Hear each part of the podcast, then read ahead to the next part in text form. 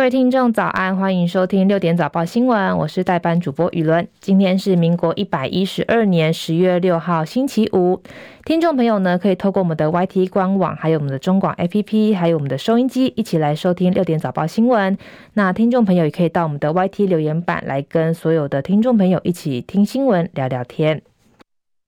首先呢，也要恭喜大家即将迎接我们的国庆连假。那当然最重要的就是我们的天气消息。今年第十四号中度台风小犬，今天清晨两点，在厄软比的西方约两百五十公里的海面上，以每小时七公里的速度来向西移动。而目前的暴风圈已经脱离了台湾的南端陆地，所以呢，我们的这个陆上警报也已经解除。不过，依然还是会有海警对台湾海峡、巴士海峡跟东沙岛的海面依然构成威胁，但是强度跟暴风圈的范围都会逐渐缩小，所以呢，预测最快在中午的时候就会解除陆呃解除这个海警。另外，强风特报同样要持续注意，今天清晨在外岛地区、还有基隆北海岸跟桃园沿海会有九到十级的强阵风，需要注意安全。今天的天气呢，受到台风的外围环流影响，在南部跟花东地区，还有恒春半岛会有较大雨势发生，在东北部到大台北地区也要注意会有大雨发生的几率。至于国庆连假的天气，天气粉砖天气风险公司分析说，连假的整体天气还是相当的不稳定，在中部以北跟东北部要留意会有午后的对流发展，在沿海地区呢也会这个会有这个长浪发生。到了周日之后，东北季风会转强，所以北台湾可能又要回到湿湿冷冷的天气形态。不过南台湾的天气就会逐渐放晴。在台风动态方面，预估可能还会有一到两个台风生成，但是会不会影响台湾，还需要持续观察。目前天气，台北是二十六度，基隆二十五度，在新北是二十四度，东部地区宜兰二十五度，花莲二十四度，台东是二十四度。在中部地区，目前新竹是二十五度，台中二十六度，嘉义是二十五度，南部地区台南二十七度，高雄二十八度，恒春目前在下雨是二十五度。外岛方面，目前马祖是二十度，金门二十二度，澎湖二十六度。美股消息，在投资人聚焦将在明天公布，可能会影响决策利率的美国重要就业指数之际，美股主要指数今天收黑，包含道琼指数是下跌九点，收在三万三千一百一十九点；纳斯达克指数也是下跌十六点，收在一万三千两百一十九点。标普五百指数下跌五点，收在四千两百五十八点；费城半导体指数下跌十七点，收在三千四百零六点。这个是美股的方面。台湾消息，其实这次的小犬台风重创了兰屿，其中又以十七级的阵风影响最大，有不少建筑物都已经被摧毁。中央灾害应变中心昨天晚间表示，这次的灾情一共有三千多件，有一人死亡，死亡案例为台中市的八十四岁妇人，她在家中被这个碎玻璃割伤，引发大出血，最后送医不治。另外还有三百五十六人是受伤。在交通方面，台铁的东部干线山里到台东区间因为土石流全数停开。在蓝雨方面，受创最严重的地方呢，就会专案列管，也会请国防部等单位支援直升机来运送。另外，目前有超过三万户的用户停电当中，最快今天下午就会抢修完成。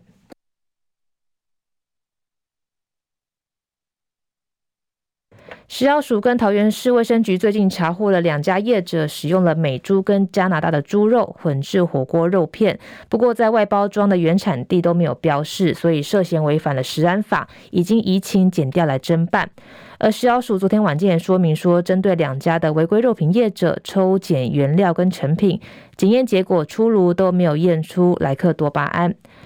那更多的消息呢，之后会在我们的十分钟早报时间继续带大家来关心。屏东明阳大火酿成多人死亡，行政院长陈建仁也核定了灾害防灾基本计划，未来会精进工厂跟管理辅导、消防安全，还有治安守护，还有化学云优化跟企业课责等五大面向。陈建人强调企业课责的重要性，要求经济部跟劳动部会同金管会等相关机关投入必要的资源跟政策诱因，让企业响应跟强化自助跟自救为核心价值的全民防救灾。国际消息：针对日本昨天开始排放的第二波核处理水入海，大陆外交部昨天晚间重申，坚决反对日本单方面的排海行动，也要求日方跟周边邻国充分协商，并确保邻国参与国际的监测。日本东京电力公司昨天上午开始排放的核处理水，跟第一波一样，都是七千八百吨。消息传出之后，立刻在大陆论坛引发激烈的批评。美国拜登政府宣布，在德州南部放弃执行二十六项的联邦法律，以达成在边界筑墙、阻挡非法移民。这也是拜登政府第一次来动用强大的行政权。据了解，前总统川普在执政期间经常动用这项权力。美联社报道，美国国土安全部在联邦公报发布公告，宣布启动在德州的史塔郡筑墙的计划，不过没有提供太多的细节。据了解，这段区域呢有大量的非法移民，达到二十四万五千人左右。接下来是十分钟的早报时间，首先是中国时报跟联合报的头版头条，都谈到了美猪的议题。首先是中国时报头版头条表示，又是补贴，美猪进口暴增七倍。砸下三亿，每公斤补助六元，钱来自畜产会。近五月进口逾万吨，去向不明，地方全力查。这是中国时报今天的头版头条。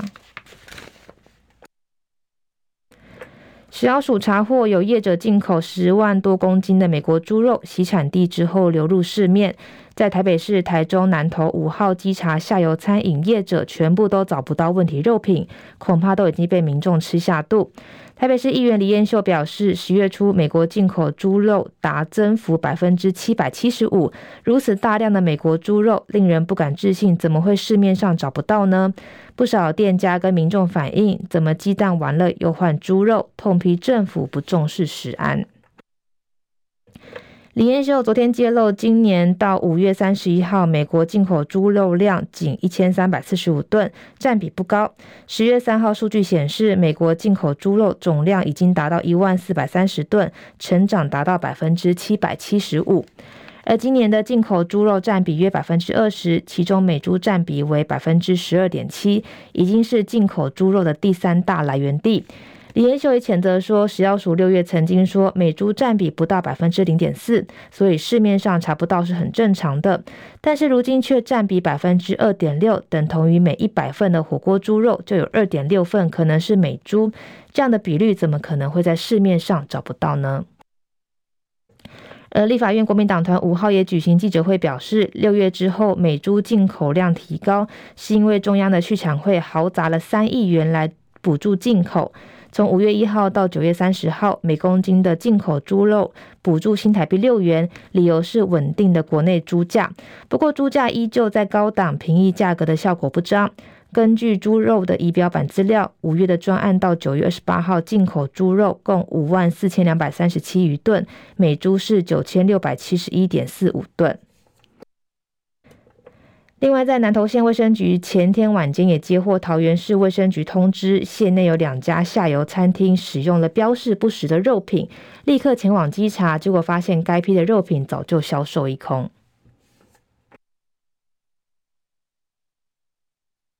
接下来是联合报的头版头条，联合报头版头条同样谈到了美珠。美珠没把关，地方自救。北市专案稽查，桃市处开放管理系统，新北域提供流向追踪。这个是今天联合报头版头条。桃园市议员表示，这就跟之前的鸡蛋之乱一样，中央无能累翻地方。当初民进党政府信誓旦旦宣称开放莱猪会把关食安，事实证明呢，就是徒具形式，放任厂商利用这个混充的方式来规避标的的产市。而其中更糟糕的是，如果食药署七月就掌握状况，为何没有在第一时间就跟地方连线？难道是担心影响选情吗？从鸡蛋到猪肉，食安危机遍地烽火，也请民进党政府给人民一个清楚的交代。对此，卫福部食药署的副署长林金福表林金富表示，全国的各县市政府都已经向食药署申请了食品云的权限，可以清楚了解辖区内的肉品厂商资料，没有所谓的资料给地方太慢的问题。地方政府如果为公务的需求需要调阅跨辖区的资料，也可以向食药署来提出申请。这个是今天联合报头版头条。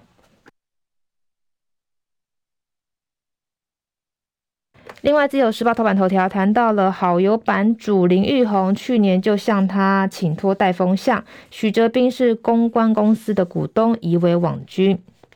这是《自由时报》今天头版头条。脸书粉专林北好友版主林玉红称，他指控进口鸡蛋有问题，家人因此被恐吓。检警查出群案竟然是林涉嫌自导自演，还勾结国民党党工许哲斌犯案。检警查到落网的许贤为一家公关公关的行销公司股东，拥有数十个境外的脸书账号，而其中一个就用来犯下此案，不排除许贤从事网军。在去年，林玉红就曾经请托许贤用 PTT 的假账号对议题带风向，显示两个人都已经并非首次接触。据了解，该公关公司的一个资本额只有只有一百万元，许贤为股东之一，营业项目包含口碑行销、社群经营，还有广告设计等等。巧合的是，许贤被逮捕之后，该公司的官网就突然关闭。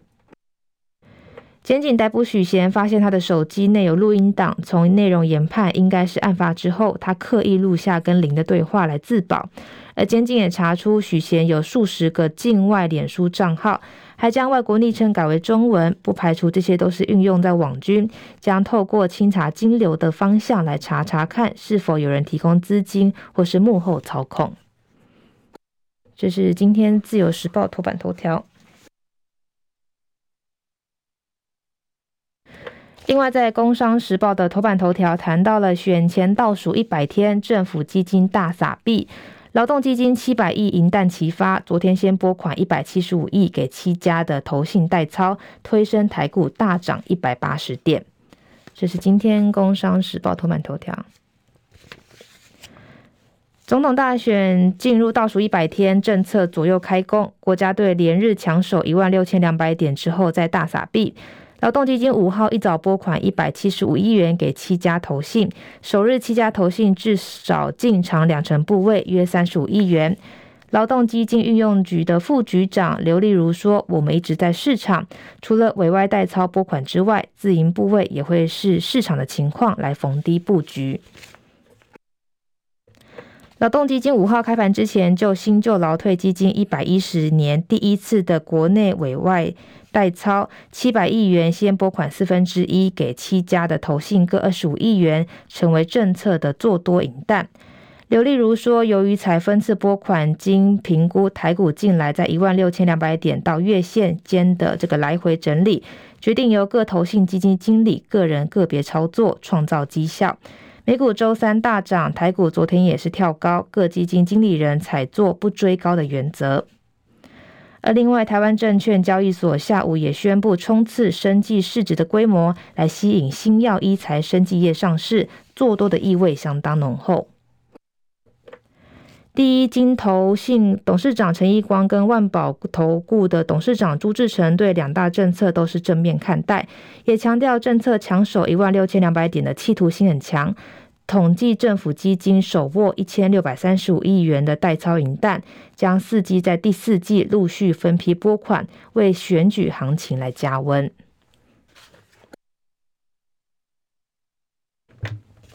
接下来是经济日报头版头条，谈到了黄仁勋将访台再掀 AI 热，出席红海的科技日，人工智慧电动车概念股受到瞩目，包含辉达跟鸿海都不予置评。这今天经济日报。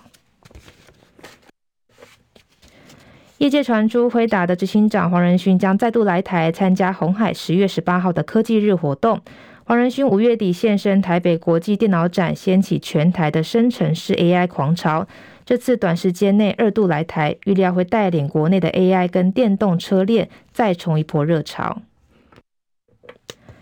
红海董座刘扬伟先前已经预告，今年的科技日会有特别来宾。市场预料十月十八号的红海科技日当天，刘扬伟会跟黄仁勋将同台，并释出强化双方合作的讯息。不过，红海跟辉达昨天都不对此做出回应。据了解，在迈入第四季之后，黄仁勋的行程依旧满档，将出席辉达在十月十五号到十六号在以色列举行的 AI 高峰会之后，再来台湾。他将在以色列的活动中发表专讲，分享生成式的 AI，还有云端服务，还有工业数位化等领域的突破。其实辉达跟台厂的关系相当密切，鸿海一直是辉达长期合作的伙伴。不论在 AI 晶片模组，还是基板，还是主机板跟伺服器到机柜，可说是一条龙的服务，也打造了 AI 的伺服器供应链的完全解决方案。刘扬伟之前表示，针对生成式的 AI，红海做到模组、基板、主机板跟伺服器到机柜等五大业务，甚至到散热跟机壳，还有整个资料中心，红海是唯一可以提供完整解决方案的厂商。